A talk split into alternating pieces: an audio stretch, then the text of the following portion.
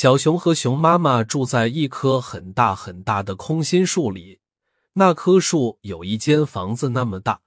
小熊睁开眼的第一句话就是：“妈妈，你在哪儿？”他要看见妈妈，摸着妈妈，听见妈妈，这样他就不害怕了，这样他就很快活了。熊妈妈很高兴，可是也有一点儿烦，因为他什么事也做不成了。熊妈妈在刷牙的时候，听见小熊喊道：“妈妈，你在哪儿？”熊妈妈赶紧来到小熊的床前，说：“哎，宝贝。”妈妈在这儿。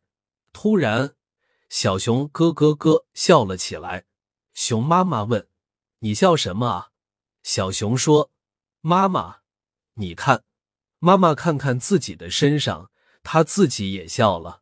那些牙膏沫就像雪花一样，落在熊妈妈棕色的衣服上。熊妈妈为了小熊不能去参加妈妈健身班和越来越美丽舞蹈班了。熊妈妈上超市买东西不骑自行车，得坐出租车。她和别人说话的时候，总是要看跑得快牌手表。熊妈妈说：“很抱歉，我只能和你聊一分半钟。”后来，别人都叫熊妈妈“一分半妈妈”。有一次，熊妈妈参加妈妈春季越野长跑，每个妈妈都必须参加。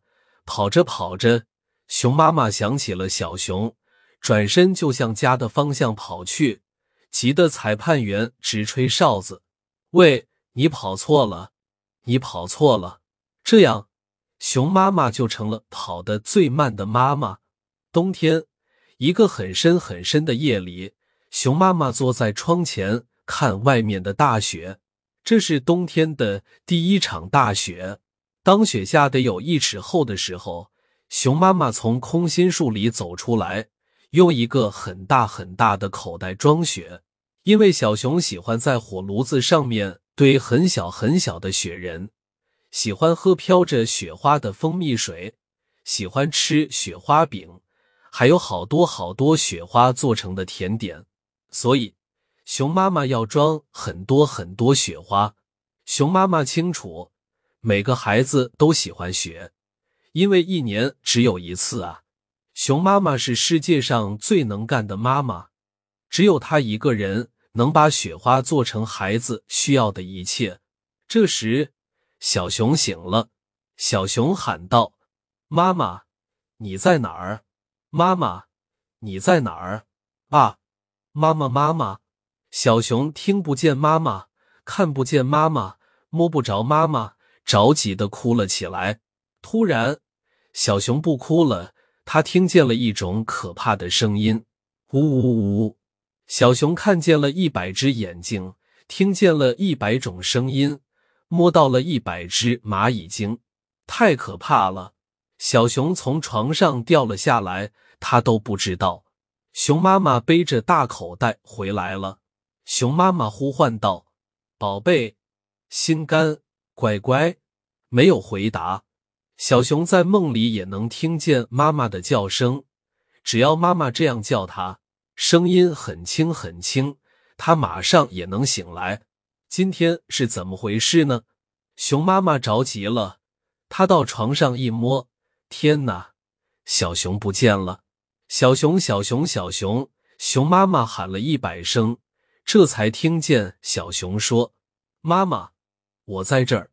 熊妈妈打开灯，啊，小熊正坐在地上看着妈妈呢。小熊的眼泪吧嗒吧嗒掉了下来。小熊说：“妈妈，你去哪儿了？”熊妈妈说：“我到一百里远的地方给你找最大最大的雪花去了。”小熊知道“一百”是很多很多的意思，是很远很远的意思。小熊不哭了。因为他有很多疑问要问妈妈。小熊说：“妈妈，你是飞回来的吗？我喊你，你听见了吗？那么远，你怎么能听得见呢？”